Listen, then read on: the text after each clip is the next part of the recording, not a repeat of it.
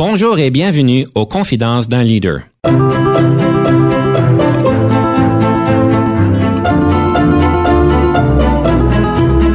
Ici Denis Lévesque, coach en leadership. Nous avons donc l'honneur et le privilège de recevoir en studio des leaders qui ont marqué leur communauté afin d'apprendre de leur expérience et de s'inspirer de leur sagesse. Le leadership, c'est la capacité de l'individu d'influencer les comportements humains afin de réaliser la performance et les objectifs organisationnels.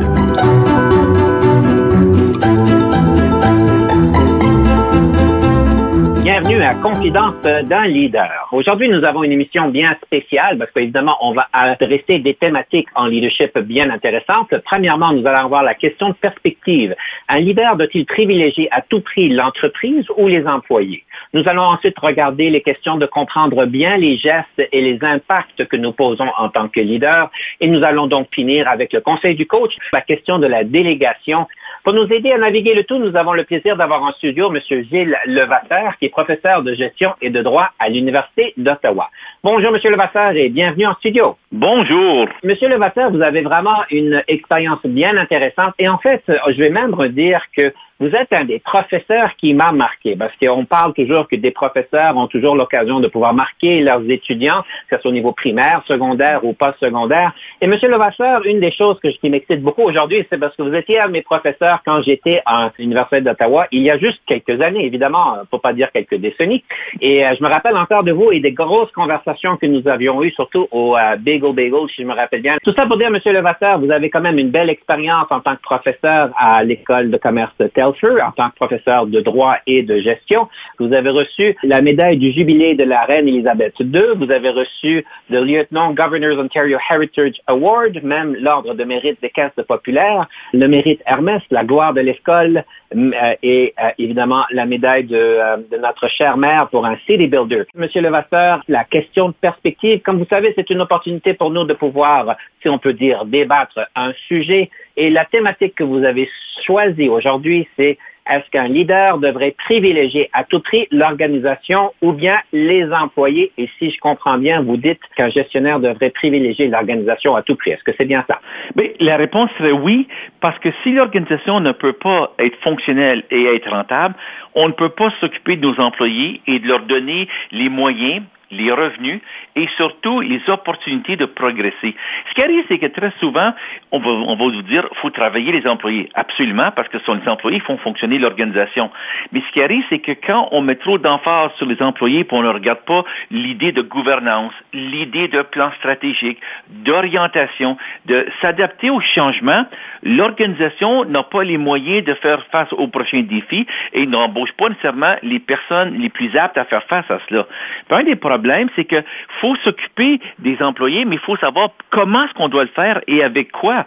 Et c'est ça qui est le défi, c'est que les gens vont suite aux employés, d'accord, mais sans savoir qu'est-ce qui est nécessaire et comment est-ce qu'on doit préparer pour que les employés puissent se retrouver dans, dans ce genre de changement-là peu difficile de débattre à la position. C'est certain qu'il est important en tant que leader de pouvoir favoriser l'organisation dans ces optiques-là.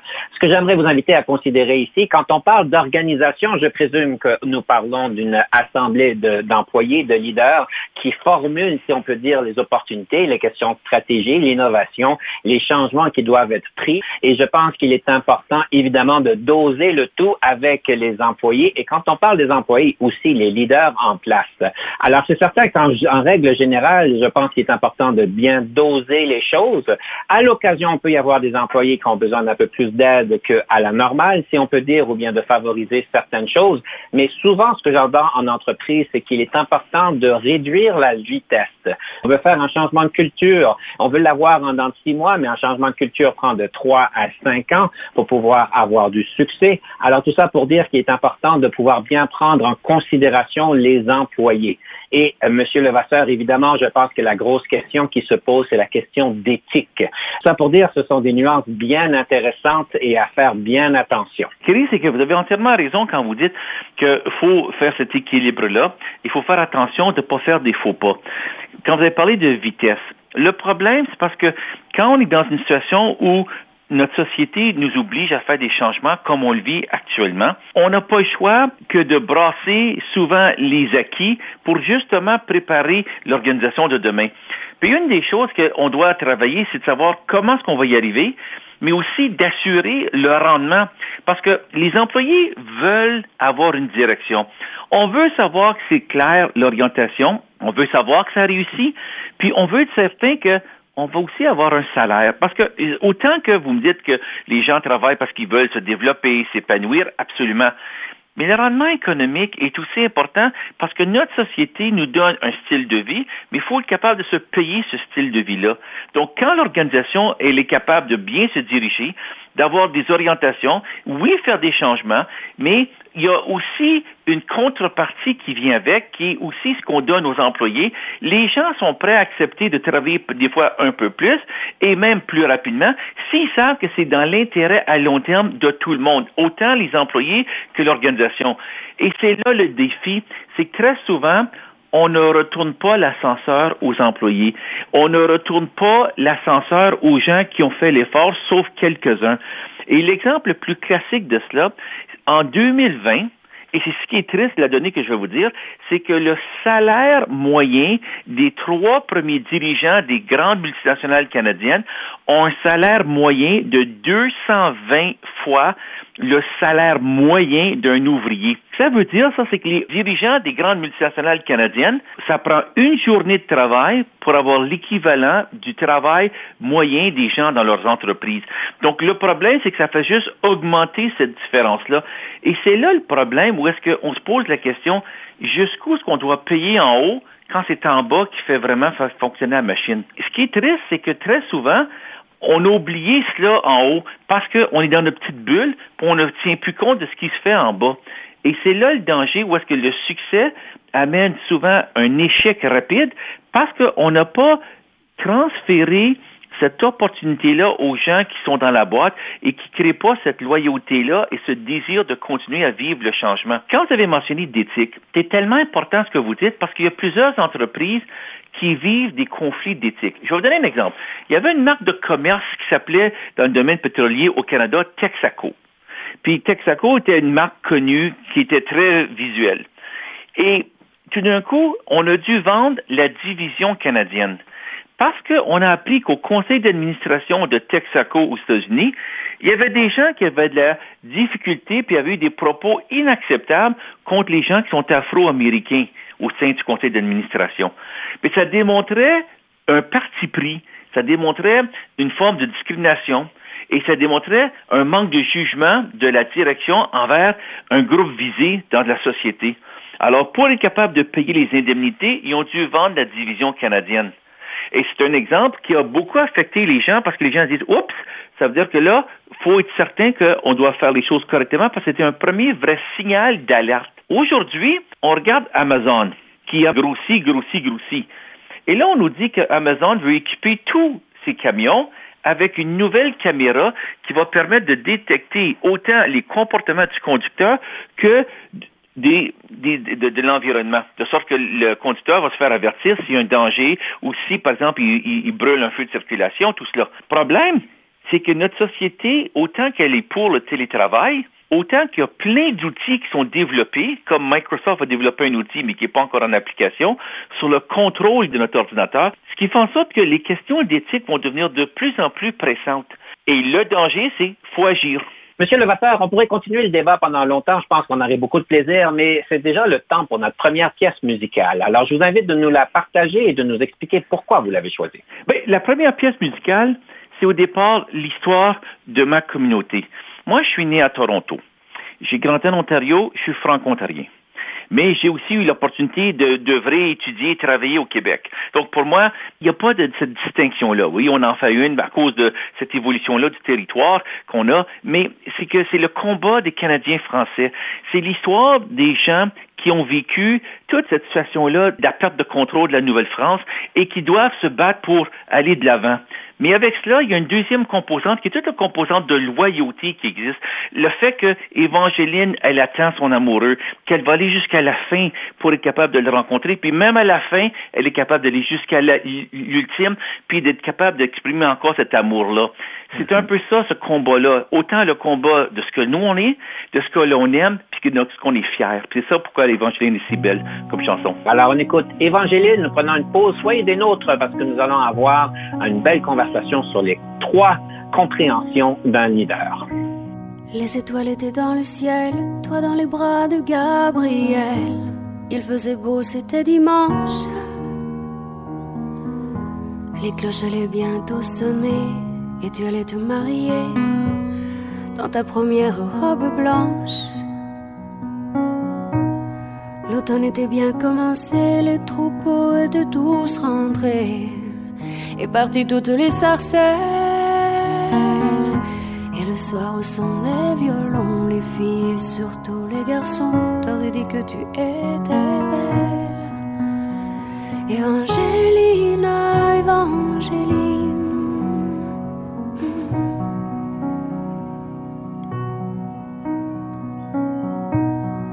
Les Anglais sont arrivés dans l'église, ils ont enfermé tous les hommes de ton village.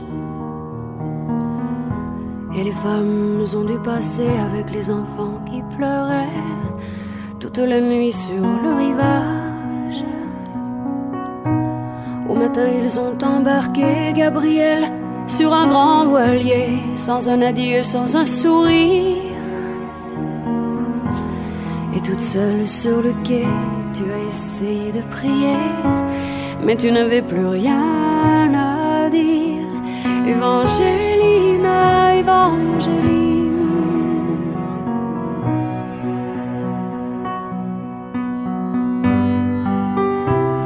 Alors pendant plus de vingt ans, tu as recherché ton amant à travers toute l'Amérique. Et les vallons, chaque vent murmurait son nom comme la plus jolie musique. Même si ton cœur était mort, ton amour grandissait plus fort dans le souvenir et l'absence. Il était tout, tout tes pensées, et chaque jour il fleurissait dans le grand jardin du silence. Evangelina, Evangeline.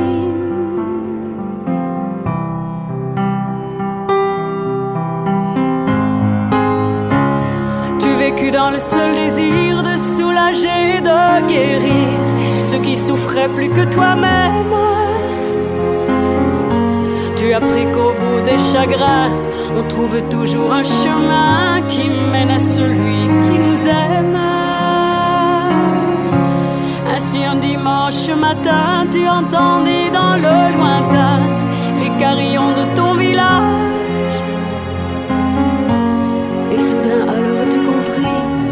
Les épreuves étaient finies, ainsi que le très long voyage.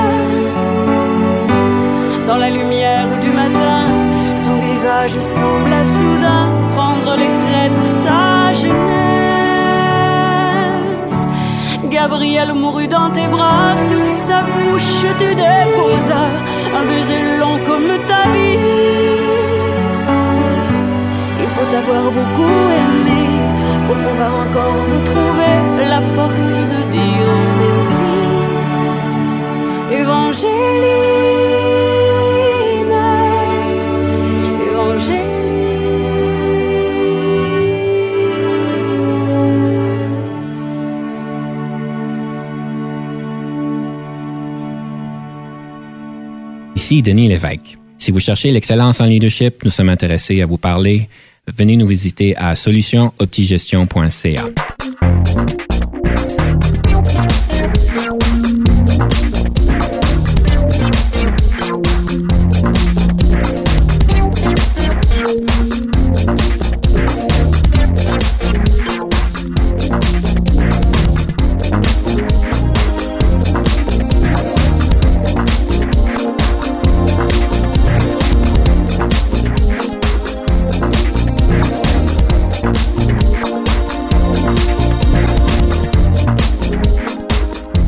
retour à l'émission Confidence d'un leader. Nous avons le plaisir aujourd'hui d'avoir M. Gilles Levasseur, professeur de gestion et de droit à l'Université d'Ottawa. M. Levasseur, vous m'avez fait part dans notre préparation que le leadership demande trois compréhensions. Je suis intéressé d'en savoir un peu plus.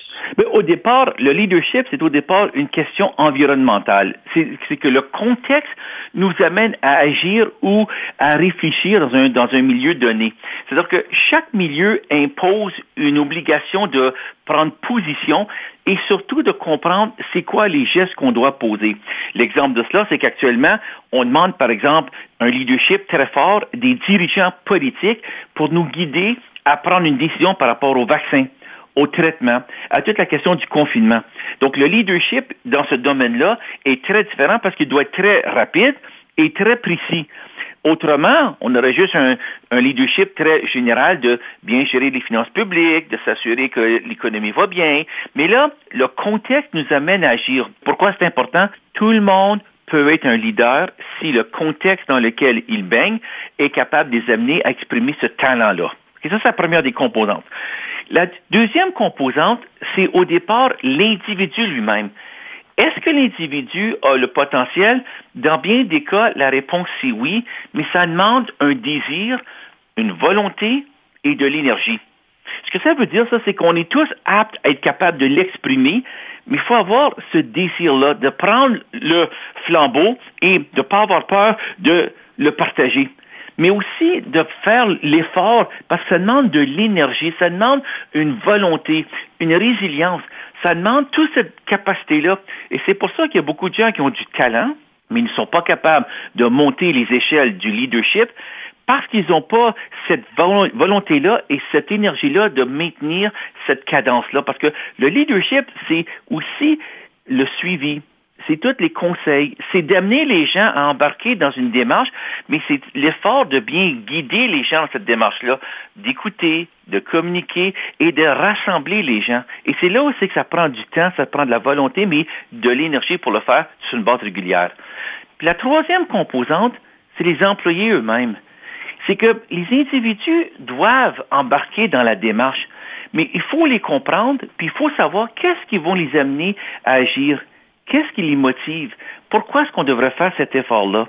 Puis regardez les gens, par exemple, dans le domaine de la santé, qui sont toujours au rendez-vous, qui sont là pour aider les citoyens, qui sont là pour essayer de passer au travers de la pandémie avec tout le monde. Il faut qu'on comprenne que ces gens-là doivent aussi avoir un certain sentiment de motivation et de reconnaissance. Et le leadership, c'est aussi d'être un modèle de reconnaissance pour être capable de ne pas avoir peur et dire merci, ça me fait plaisir, je suis très heureux que vous soyez là. Et c'est pour ça qu'un exemple banal, c'est de dire, on prend un leader politique et qu'est-ce qu'on fait? On lui met une pancarte, puis on le met sur le bord de la rue, puis on dit, merci à tous ceux qui sont là dans le domaine de la santé. Vous allez me dire, mais c'est quoi le point? C'est de rendre public, par un simple geste, l'effort de ces gens-là qui sont au combat pour nous. Puis ça, c'est important parce que c'est ça le leadership. C'est pas juste d'envoyer un courriel ou de faire un communiqué de presse, c'est aussi d'agir par cœur, par conviction, puis de ce qui est dans notre âme. c'est ça qu'on a perdu dans bien des combats, c'est qu'on est devenu très mécanique, très opérationnel, mais on a perdu cette relation avec les gens. Et c'est là le problème où est-ce que le leadership, à un moment donné, fait défaillance, parce que des fois, il y a des gens qui en, font trop, que c'est comme du théâtre, puis il y a des gens qui en font pas, puis c'est comme si c'était une indifférence. c'est ça qu'il faut savoir, c'est de savoir équilibrer nos relations. D'après vous, quand vous voyez des leaders qui manquent comprendre le contexte, qui ne l'ont pas bien compris, c'est quoi les raisons de cette faillance-là? Ben, au départ, beaucoup de ces gens-là n'ont pas une culture générale, n'ont pas une compréhension de l'environnement dans lequel ils baignent, de sorte qu'ils ne sont pas préparés à faire face aux défis. Lorsqu'on a demandé à Winston Churchill comment ça se fait qu'il était si bon lors de la guerre, mais après la guerre, lorsqu'il est redevenu Premier ministre, il n'avait pas la même capacité de faire le travail comme quand c'était durant la Deuxième Guerre mondiale. Puis il disait, toute ma vie, je me suis préparé à la Deuxième Guerre mondiale. Mais je n'étais pas préparé à gérer comme Premier ministre de la même façon que quand c'était le conflit. Alors, voyez-vous, donc les gens, au départ, faut qu'il y ait ce leadership-là de vouloir, au départ, eux-mêmes se renseigner, se cultiver pour être capable de pouvoir avoir une compréhension de ce qui se passe. Mais avec cela vient un deuxième élément. Il faut, dans sa tête, penser par en avant. Ce qui arrive, c'est que souvent, les leaders sont capables de vivre des choses parce qu'ils ont eu de l'expérience. mais ils n'ont pas pensé par en avant parce qu'ils ont toujours été celui qui suivait celui qui était en avant d'eux autres. Puis à un moment donné, ils finissent par être le premier. Mais ils n'ont jamais pensé. Et c'est là aussi que les leaders, c'est ceux qui ont des rêves, c'est ceux qui ont des idées, c'est ceux qui ont une image, imagination de ce que ça doit être. C'est pour ça que ça prend du temps à penser, parce que souvent, on n'a pas le temps de juste prendre un recul. C'est pour ça que les leaders, très souvent, lorsqu'ils sont, par exemple, dans leur période de vacances, la première chose qu'on va voir, c'est qu'ils vont lire énormément de biographies énormément de textes qui sont des résumés de, changements dans la société, parce que ça leur permet de penser et de réfléchir. Parce que ça va trop vite, puis ils n'ont pas le temps de penser, parce que quand on retourne au travail, c'est tout de suite des opérations. Puis la troisième des choses qu'il ne faut pas oublier, qui est importante, c'est que les leaders, très souvent, regardent ce qui est toujours à court terme, ce qui n'est pas de mauvais, mais le problème, c'est qu'ils n'ont pas un plan pour nous amener dans deux, trois, quatre ans vers la prochaine étape. Et c'est là où est-ce que très souvent, les choses qui sont très bonnes aujourd'hui, à cause de la vitesse du changement, fait que ce qu'on a aujourd'hui va facilement changer dans deux, trois ans. L'exemple classique de cela, c'est tout, par exemple, l'adaptation qu'on doit faire avec l'intelligence artificielle qui s'en vient. C'est phénoménal comment notre société va changer entre aujourd'hui et 2030. Les gens ne réalisent pas le changement. Puis juste donner une petite idée, l'an passé à Toronto, 26% des critiques de restaurants au, à Toronto, dans les publications à Toronto, a été fait par, euh, par l'intelligence artificielle, par des algorithmes. 26 Donc les gens pensent qu'on va aller dans tel restaurant, il y a une belle critique. Mais c'est tout fait à partir de données qu'ils ramassent dans les, différents médias, bâtissent une image, l'envoient dans un système qui écrit un texte, qui compose un texte. Il n'y a même plus d'humains impliqués. Donc, le changement est là. Le changement fait face à des obligations, mais il faut avoir un rêve, il faut prendre le temps de réfléchir, mais il faut aussi guider parce que quand ça bouge, ça bouge tellement rapidement dans notre société que plein des gens ne sont pas capables de préparer ce changement-là. Pas parce qu'ils sont pas intelligents, mais ils l'ont pas bien digéré. Puis la première étape que moi je te conseille à tout le monde, si vous voulez vraiment être capable d'être un leader et de préparer au changement, vous devez lire chaque jour votre quotidien, écouter vos nouvelles pour être toujours à l'affût des faits, pour être capable d'être capable de bien comprendre. Vous devez lire et lire et lire dans votre domaine. Parce que c'est comme ça que vous allez apprendre à savoir ce qui s'en vient. Comme ça, il n'y a pas de surprise. Vous voyez les tendances. Monsieur Levasseur, toujours bien intéressant, toujours désolant de voir que les 26% des critiques sont faites des ordinateurs qui les ont faites. Alors, euh, ça, donne un petit peu euh, une idée intéressante de ce qui se passe. Tout ça pour dire, c'est le temps pour notre deuxième pièce musicale. Laquelle que vous avez choisie? J'ai choisi une pièce de Edith Piaf, L'hymne à l'amour. Et la raison pourquoi, c'est que l'amour est le plus grand don qu'on peut offrir. C'est le plus beau geste qu'on peut aussi recevoir parce que c'est souvent d'accepter sans compromis les éléments humains qui nous avec qui on interagit. Mais ce qui est important dans cette chanson-là, c'est que quand les gens vivent un amour passionné, ils sont prêts à tout. C'est-à-dire qu'ils sont prêts à renoncer parce qu'ils croient dans cette relation-là, qui est l'essence même de ce qui nous fait vivre et qui nous fait grandir comme individus. Parce qu'un jour, ça va être ta conjointe ou ton conjoint. Un jour, ce sont tes enfants. Et c'est ça qui amène ce cycle-là du combat. Puis quand on a cette profondeur-là de l'amour, on est capable de faire plein de choses et de se sacrifier parce qu'on y croit, comme l'amour de notre pays, l'amour de notre identité comme franco-ontarien, par exemple, ou l'amour de notre famille. On est prêt à faire plein de choses avec aucune limite parce qu'on y croit vraiment et pour ne pas dire l'amour pour l'argent, ça ne serait pas une bonne chose nécessairement. Écoutez, on écoute Edith Piaf, on prend une pause, on est des vôtres tout de suite après avec le livre sur le leadership.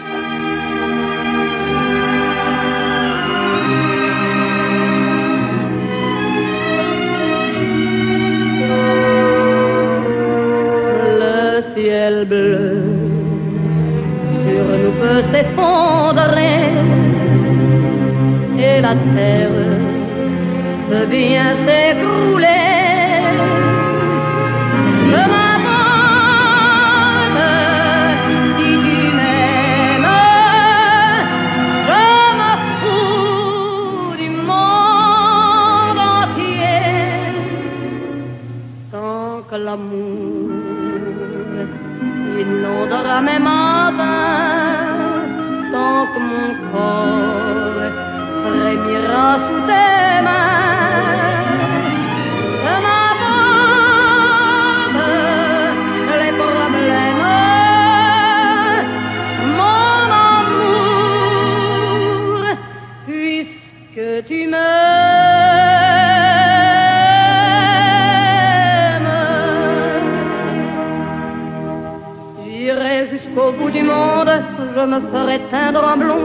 tu me le demandais. J'irai décrocher la lune, j'irai voler la fortune si tu me le demandais. Je renierai ma patrie, je renierai mes amis si tu me le demandais.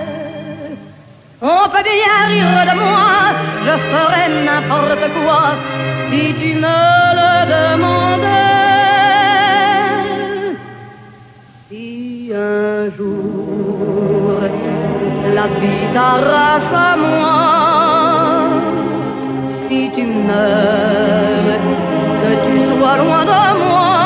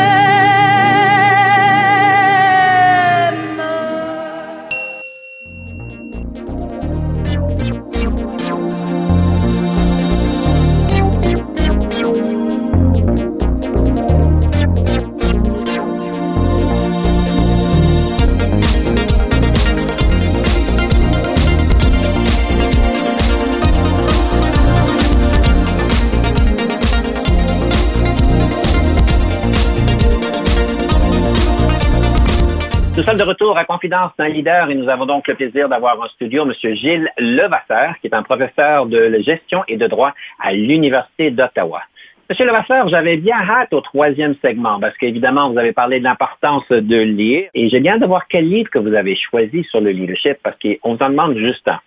Ben, vous savez, celui qui peut-être va peut-être surprendre le plus, mais souvent, c'est un livre de base, c'est Comment se faire des amis par Dale Carnegie. Puis les gens vont dire, mais pourquoi celui-là qui a été écrit près de 100 ans passés?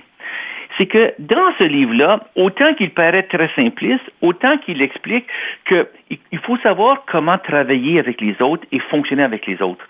Et le problème, c'est que on apprend plein de recettes aujourd'hui en gestion. Si on regarde là, dans les 30 dernières années, on a eu plein de tendances de comportement, plein de tendances de faire des choses. C'est ce qu'on appelle des recettes d'adaptation au contexte de gestion. Mais le fondement est toujours le même. Et c'est pour ça qu'un bouquin comme celui de Dale Carnegie sur comment se faire des amis est un exemple simple, mais qui explique justement cet engagement-là, ce devoir-là d'agir et de savoir comment fonctionner avec les autres. Parce que dans le leadership, c'est pas juste d'avoir un plan, mais c'est aussi de le vendre et de savoir comment travailler avec les gens. Quand vous êtes dans un conseil d'administration, vous allez avoir des gens qui sont souvent pas toujours faciles à, à, travailler avec. Quand les gens sont toujours, par exemple, avec la même personnalité, puis avec les mêmes idéaux, ça va bien. Mais vous allez voir des fois que dans bien des milieux, vous avez des gens qui sont totalement différents, puis qui peuvent souvent être des bobos, des problèmes dans l'organisation. Comment est-ce qu'on travaille pour ne pas se faire dépasser par ces gens-là ou se faire dérailler. Et de, les amener avec nous autres pour qu'ils puissent embarquer dans la stratégie, dans le mouvement dans lequel on veut amener l'organisation et aussi dans le fonctionnement. Parce que plus qu'il y a une cohésion sociale et émotive entre les individus, même si on est différent dans nos perspectives, plus qu'on est capable à un moment donné de faire des compromis tant et aussi longtemps que ça ne touche pas à l'essentiel de ce que l'on a comme valeur? Alors, c'est pour ça que c'est important que c'est un exemple de bouquin que même si vous me dites que, ouais, mais ça fait 100 ans qu'il est pratiquement publié, il est toujours d'actualité et il se lit très bien, sauf que le problème, on regarde toujours les dates de publication pour juger un livre, puis parce que c'est comme 5 ou 10 ans d'ancienneté, le bouquin, ah, c'est dépassé, et c'est pas vrai. C'est de regarder le contenu. Et avec cela, il y a une deuxième chose qu'il faut aussi se poser comme question. Quelle est l'étude la plus citée dans le monde de la gestion en Amérique du Nord? Puis les gens ne réalisent pas, mais c'est une étude d'un auteur qui s'appelle Henry Mintzberg, qui enseignait à l'Université McGill. Et lui, c'était sa thèse de doctorat. Et ce qui est arrivé, c'est qu'il a dit, ce qu'on enseigne à l'université, c'est pas ce que font les leaders dans la réalité. C'est deux mondes différents. Puis le titre de son article s'appelle The Myth and Folklore of Management. Puis ce qu'il disait, on enseigne des concepts, mais la réalité est tout autre. L'exemple de cela, il disait, les gestionnaires sont toujours très informés. Et lui explique, il dit, c'est pas vrai. Lui a étudié cinq entreprises, par exemple, modèle dans le domaine de la santé, ensuite un ministère, ensuite. Puis ce qu'il suivait, c'est qu'il suivait les patrons. Puis il disait, ils vont seulement s'informer sur ce qu'on leur donne comme contenu. Donc, au départ, ils sont dépendants des gens qui les entourent. Donc, c'est pas vrai qu'ils sont toujours informés parce qu'ils suivent exactement ce qu'on leur donne. Deux, ils sont toujours en train de penser, de réfléchir et d'avoir une option stratégique dans leur tête. Puis il dit, c'est pas vrai. Ils vivent tellement un horaire chargé qu'ils n'ont plus le temps de penser parce qu'ils ont toujours, sont toujours sur la course. Puis ils font 10, 12 réunions dans une journée. À un moment donné, tu n'as plus le temps de penser. Puis il dit trois, un autre exemple de cela, ils disent, ces gens-là connaissent ce qui se passe dans la boîte. Puis ce qu'il disait, c'est que c'est autrement, c'est que quand vous montez au sommet, vous avez un petit groupe et c'est ce petit groupe-là qui gère toute la boîte et vous suivez leurs conseils. On prend l'exemple du, bureau du premier ministre au Canada. Vous avez le premier ministre puis son bureau. Mais est-ce qu'il connaît vraiment le restant de la fonction publique? Est-ce qu'il connaît vraiment le fonctionnement du système? Il se fait à son petit groupe. C'est ça que nous dit Mintzberg. C'est pas comme s'il comprenait la boîte, il comprennent le petit groupe qui est avec eux. Puis un autre exemple de mythe qu'il dit, c'est que dans la société d'aujourd'hui, les gens sont souvent influencés par ce qu'ils vont avoir comme réaction. Puis ce qu'il dit, c'est que c'est justement cela, les gens réagissent plutôt que d'avoir un plan. Et comme les gens réagissent, ça l'amène souvent des faux plans. Donc, on essaie de jouer en fonction d'une réaction plutôt que en fonction d'une vision. Et il dit, le problème, c'est qu'une vision prend un temps de réflexion, un recul, une façon de penser, mais on n'a pas le temps de le faire parce qu'on est toujours sur la course au niveau de la gestion. Donc, c'est intéressant de voir ça parce que c'est l'article le, plus cité de toutes les publications de gestion, c'est celui de Henry Mintzberg, un professeur de l'Université McGill qui s'est retiré, mais qui a publié sa thèse de doctorat dans un article qui a été publié au Harvard Business Review. Et ça, ça fait près de 40 ans que ça a été fait, là. Vous savez, vous amenez des vraiment bons points, puis je pense qu'en tant que Canadien, on devrait être fier de M. Mintzberg parce qu'évidemment, il y a beaucoup de gourous en leadership et M. Mintzberg revient souvent. M. Mintzberg, dans ses études, nous dit que les variables qui font qu'une personne quitte une organisation sont contrôlées ou influencées à 75% par le patron. Donc, de toutes les variables, je ne me rappelle plus qu'il y en avait, mais 75% de ces variables-là, le patron peut les affecter, en fait. Absolument. Puis justement ça, c'est parce que le patron devient le symbole de l'organisation. Et dans ce cas-là, qu'est-ce qui arrive, c'est que l'organisation, elle, elle n'a plus son identité comme telle, c'est le patron qui devient l'identité. Et là, la, question, c'est de savoir, quand l'organisation bouge, c'est parce que c'est le patron qui l'oblige à bouger, donc il contrôle les données, les destinées et le cheminement. Que ce soit, par exemple, la culture organisationnelle, que ce soit, par exemple, la façon qu'on doit traiter nos employés, la façon qu'on doit, par exemple, avoir ce désir-là d'innover, ça commence par le sommet, et c'est pour ça que lui dit toujours dans ses rôles interpersonnels, quand il parle de Mintzberg, il dit, vous devez vous le rappeler que vous êtes un symbole au départ, une image. Vous devez être quelque chose qui guide les autres. C'est-à-dire que vous devez aussi pas oublier une chose. Ça, ça, il a toujours rappelé on appelle ça en anglais management by wandering around. Il dit, vous devez sortir de votre bulle, aller voir ce qui se passe sur le terrain, comprendre où est-ce que vous allez, savoir qu'est-ce que c'est, pour être capable de se faire une idée avant de prendre une décision qui va affecter tout le monde parce que vous n'avez pas vraiment compris votre milieu, votre environnement. C'est une belle conversation. On s'apprête à avoir la rafale et je veux juste faire une petite parenthèse sur votre choix de, de, livre. Oui, M. Dale Carnegie est encore bon parce que, évidemment, quand on parle de leadership, on parle d'humains et les humains ont fondamentalement pas beaucoup changé dans les 100 dernières années. C'est le temps de notre rafale à ce point-ci. Alors, M. Levasseur, est-ce que vous êtes prêt pour la rafale? Trois minutes de tac au tac. Absolument.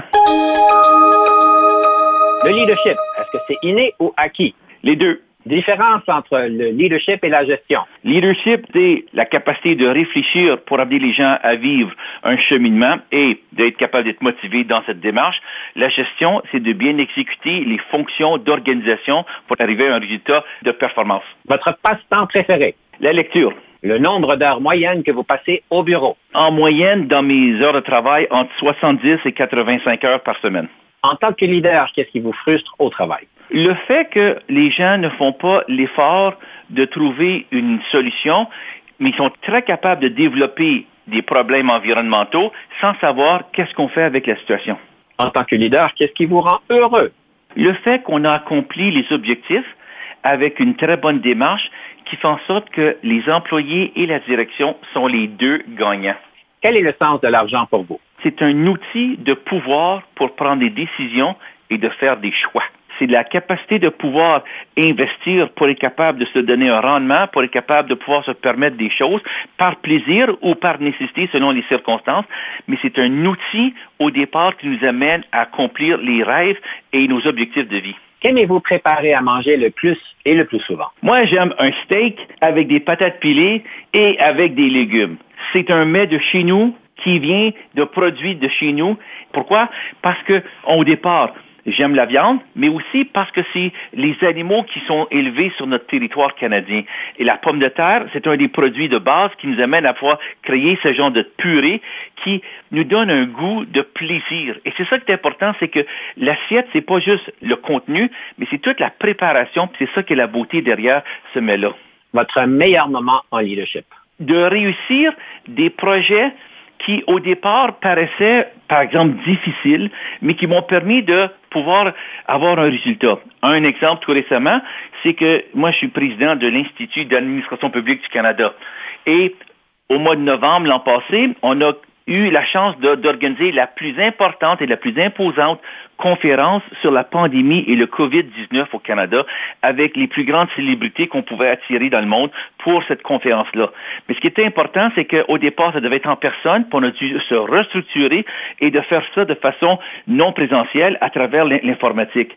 Ce qui est important, c'est le fait que ça l'a aidé à la prise de décision des leaders à être capable de se positionner puis de faire les changements suite aux entretiens qu'on a eus avec les différents leaders dans le cadre de la conférence. Merci, M. Levasseur. Nous allons prendre une pause, restez des nôtres parce que dès qu'on revient, on parle du conseil du coach.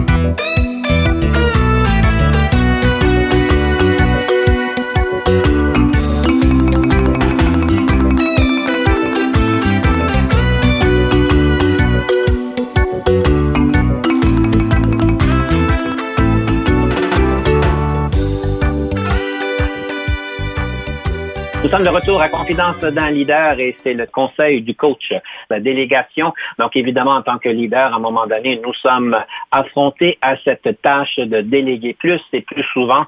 Et comme on avait parlé, c'est même peut-être une question d'identité, de pouvoir se détacher d'une ancienne identité où est-ce qu'on était euh, expert technique pour pouvoir ensuite déléguer plus. Et on se pose trois questions de base. Qu'est-ce qu'on délègue? À qui qu'on délègue, et comment est-ce qu'on délègue. évidemment, la dernière fois, nous avons parlé de qu'est-ce qu'on délègue. Aujourd'hui, j'aimerais vous présenter quelques petits éléments à considérer par rapport à qui nous déléguons. Évidemment, il y a des compétences, il y a des comportements qui sont plus aptes euh, pour quelqu'un d'être délégué. Évidemment, nous allons regarder l'enthousiasme pour le travail, le dévouement, l'expérience, la crédibilité auprès des autres. On n'y pense pas nécessairement, mais si la tâche demande de travailler avec d'autres personnes, est-ce que cette personne est bien crédible? Est-ce qu'elle est autonome? Est-ce qu'elle assume des, des responsabilités est-ce qu'elle a une, une esprit d'initiative, un esprit d'équipe? Une des choses qu'il faut considérer aussi, c'est évidemment si la tâche demande de communiquer, est-ce que la personne est capable de pouvoir communiquer clairement? Euh, est-ce qu'elle doit communiquer? Et si la tâche demande à la personne de pouvoir coacher, former quelqu'un d'autre, il peut être peut-être un expert technique dans la méthode, mais est-ce qu'il est vraiment ou elle est vraiment bon comme coach, comme enseignant par rapport à la situation? Alors, de bien faire la distinction. J'aimerais rajouter la question du développement. C'est important en tant que gestionnaire de regarder notre équipe et de voir qui on peut inviter à se développer un peu plus. Évidemment, on ne veut pas trop les développer au point de vue qu'ils ont beaucoup de défis et qu'ils vont trouver ça vraiment difficile et qu'ils vont pas réussir. Mais si on est capable de les développer un petit peu à la fois, ça pourrait être avantageux d'y considérer. Est-ce que la personne est prête pour un nouveau défi? Est-ce que la personne a le temps pour un nouveau défi? Et est-ce que la personne désire avoir un nouveau défi? Alors, des concepts qu'on pourrait dire de base, mais vous serez surpris le nombre de fois qu'on assume que la personne est capable de faire le travail quand en fait c'est une nouvelle tâche et elles n'ont pas l'expérience.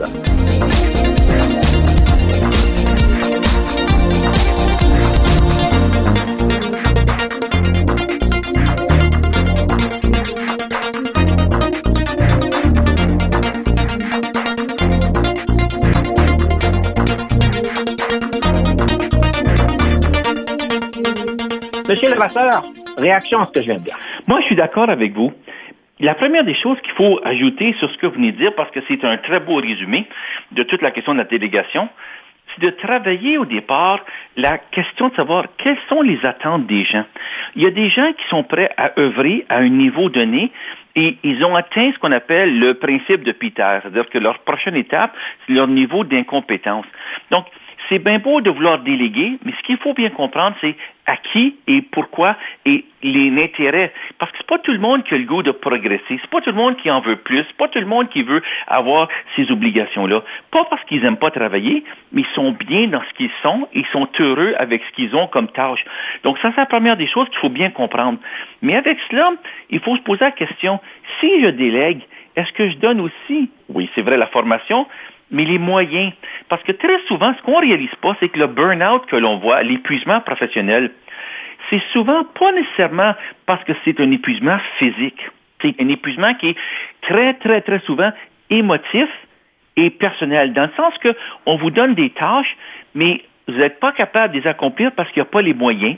Vous avez toujours des embûches, vous avez toujours des gens qui vous mettent des bâtons dans les roues, vous avez toujours des limites, puis il y a toujours comme un conflit. Puis à un moment donné, il faut vous dire, qu'est-ce que j'ai à foutre avec cela? Vous me déléguez cela, mais j'ai pas un accord, j'ai pas un appui, j'ai pas les moyens en bout de ligne, je m'épuise à faire cela. Puis à un moment donné, qu'est-ce qui arrive, c'est qu'on va se battre, puis c'est seulement à la fin, quand le corps est plus capable d'en prendre, qu'on a réalisé qu'on a fait un épuisement professionnel, qui est le burn-out, qui est souvent très, très souvent associé, non pas à notre épuisement physique, mais à notre épuisement de fonctionnement, parce qu'on s'est fait donner toute cette autorité-là, sans avoir le pouvoir et les moyens pour être capable de l'exercer. C'est pour ça que très souvent, actuellement, lorsque les gens sont pris à négocier, à échanger, puis essayer de convaincre tellement de gens qu'à un moment donné, ils s'épuisent, pas parce qu'ils ne sont pas des bons travailleurs, mais ça aboutit pas, puis il n'y a pas de résultat, ce qui fait en sorte que ça décourage. Mais je vais tourner la page euh, peut-être pour regarder la question qu'on s'était posée au début de l'émission. Comment bien guider les dirigeants et les employés sur les comportements et les gestes qu'ils posent? Parce que vous m'avez dit, vous avez passé à la réflexion que nous sommes dans une société de revendication. Évidemment, les réseaux sociaux peuvent sortir. On a une tonne de cas où est-ce que des personnes réagissent très fortement sur une situation, sans donner le contexte, évidemment. Et comment qu'on fait pour aider ces dirigeants et les employés de comprendre l'impact de certaines décisions et des gestes qu'ils posent? Mais au départ, il faut faire ça simple et clair.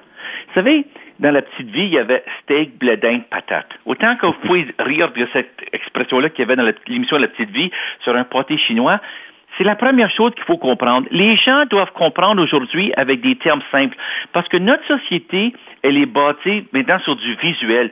On regarde notre tablette, on lit la manchette, on regarde la photo, on lit deux, trois lignes, oups, on glisse la page, on s'en va à la prochaine page. Les gens ne font plus la lecture en profondeur des textes. Donc, que vous envoyez des courriels, que vous envoyez des communiqués, si c'est pas clair, le message au départ est simple, ça n'embarque pas. Donc, c'est la première des choses qu'il faut comprendre. On est en 2021, on n'est pas en 2000 où est-ce que la société était totalement différente. Mais avec cela, il faut que le patron et ceux qui suivent passent aussi le message de façon continue, mais en écoutant les gens. De dire, voici notre message, c'est quoi vos réactions? C'est quoi vos commentaires? Vous embarquez, vous embarquez pas. Puis c'est là où vous allez souvent avoir des gens qui disent, moi j'embarque. Puis parce qu'il y a des gens qui disent qu'ils embarquent, tout le monde embarque. Pourquoi? C'est l'effet d'influence parce que les gens ne savent pas comment se positionner, ils ne savent pas quoi agir, puis ils vont juste écouter ce que l'autre dit. Puis c'est très important parce que les réseaux sociaux sont autant personnels, autant dans le milieu de travail, et les gens vont souvent bavasser dans le dos, mais ils vous le diront jamais. Et le danger, c'est que comme ça bavasse dans le dos, parce que c'est tellement facile de bâtir ces genres de réseaux-là très limpides, ben, le danger, c'est que vous êtes en train de vous battre contre quelque chose que vous ne savez même pas qui existe, puis quand vous l'apprenez, il est trop tard. D'où le fait d'avoir des gens qui soient aussi capables d'appuyer, pas parce que vous les amenez à appuyer, mais parce que vous l'avez expliqué, puis il y a une logique. Et ça, c'est des choses qu'on oublie. Mais la dernière chose qu'il faut aussi se rappeler, c'est que dans notre société, les gens vivent l'instantané. Les gens décident en fonction de la nouvelle de la journée. Et vous demanderiez aux gens, pourriez-vous me donner une idée un peu de l'évolution du nombre d'individus qui ont eu le COVID, par exemple, à Ottawa en 2020? Pourriez-vous me dire le nombre de décès ou les endroits où c'est qu'il y a eu des grosses éclosions? Les gens sont plus capables de vous nommer. Ils disent peut-être cette région-là, peut-être cette région-là. Les gens n'ont plus la mémoire qui, qui est à long terme. Les gens ont développé une mémoire à très court terme. Ils sont capables de sortir des faits, mais ils ne sont pas capables de les mettre ensemble et de faire une opinion. D'où l'importance de retourner au, message initial, très simple, mais que ça fonctionne. On n'est peut-être pas d'accord, mais on va comprendre avec le temps si on nous, le fait expliquer. Puis ça, c'est en politique l'exemple le plus classique. Autant qu'on n'aime peut-être pas le personnage, mais Trump est sorti avec une phrase, vous savez, Make America Great Again. Autant que c'était déjà utilisé par Ronald Reagan auparavant, il l'a repris. Mais ce qui était important, c'était simple. Comment ça se faisait? On ne le savait pas, puis lui, ne savait pas non plus, mais ça a passé. je trouve ça intéressant. Il ne savait pas non plus. Je trouve ça bien. Monsieur Levasseur, peut-être en 30 secondes, une chose que vous m'avez dit qui était bien intéressante, c'est le Forum économique international a défini les 10 compétences nécessaires pour un leader de demain. Est-ce que vous pouvez en nommer quelques-uns? Ce sont autant des éléments techniques, comme le fait de pouvoir posséder les outils technologiques, mais ce qui est le plus important, c'est d'avoir une pensée stratégique, une pensée de résolution de problèmes, une façon d'analyser et de pouvoir communiquer cet élément-là aux gens. Donc, c'est beaucoup plus des habiletés, plus de communication, de réflexion que toujours des éléments d'outils mécaniques, des choses quantitatives. Et c'est là, c'est qu'il faut travailler cet aspect-là. Et le premier outil pour y arriver, la lecture pour comprendre ce qui se passe, pour être capable de se faire une opinion. On revient toujours à la lecture, M. Levasseur, si je comprends bien. C'est essentiel parce que le contenu aujourd'hui de ce qu'on a sur les tablettes, sur les réseaux informatiques est très limitatif. Et de sorte qu'on n'est pas là capable de se faire une compréhension des enjeux. On comprend les faits, mais c'est de mettre tout ensemble pour faire ce casse-tête-là. Les gens ne sont pas capables parce qu'ils n'ont pas cette capacité-là de réflexion, ils ont une capacité de réaction. M. Levasseur, bien intéressant. Malheureusement, c'est le temps de clôturer notre émission. On a eu beaucoup de plaisir. Je vais vous inviter à clôturer avec une citation sur le leadership. Le leadership, c'est la capacité de l'individu d'influencer les comportements humains afin de réaliser la performance et les objectifs organisationnels.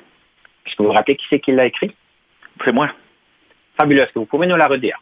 Alors, c'est la capacité de l'individu de développer des habiletés afin d'influencer le comportement des individus à vivre le changement en fonction d'un résultat de performance et des objectifs organisationnels. J'aimerais vous inviter à nous présenter la dernière pièce musicale. Bien, la dernière pièce musicale, c'est une chanson fétiche de Louis Armstrong. Et What a Wonderful World. Vous allez me dire pourquoi? La vie vaut la peine d'être vécue. Oui, c'est un combat. Oui, on a un devoir de se lever puis d'y faire face. Mais en bout de ligne, on a un plaisir d'avoir vécu ce combat-là parce que nos efforts nous amènent un résultat. Et ce résultat-là, c'est l'amour qu'on partage avec les gens qu'on aime. C'est ça un peu cette histoire-là, où est-ce que c'est, à un moment donné, un individu qui dit qu'on regarde aussi les enfants rire, on leur donne l'instruction, puis ils vont venir meilleurs que toi. C'est une belle manière de finir l'émission What a Wonderful World. Monsieur Levasseur, un grand merci pour votre temps, votre sagesse et votre disponibilité. Toujours un plaisir. I see trees of green, red roses too. I see them bloom for me and you. And I think to myself, what a wonderful world.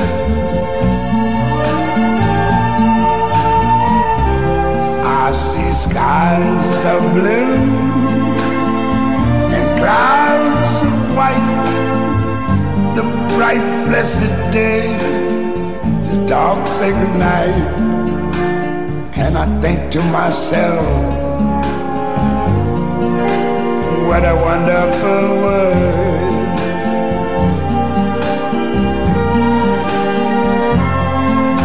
The colors of the rainbow, so pretty in the sky, also on the faces of people going by. I see friends shaking hands,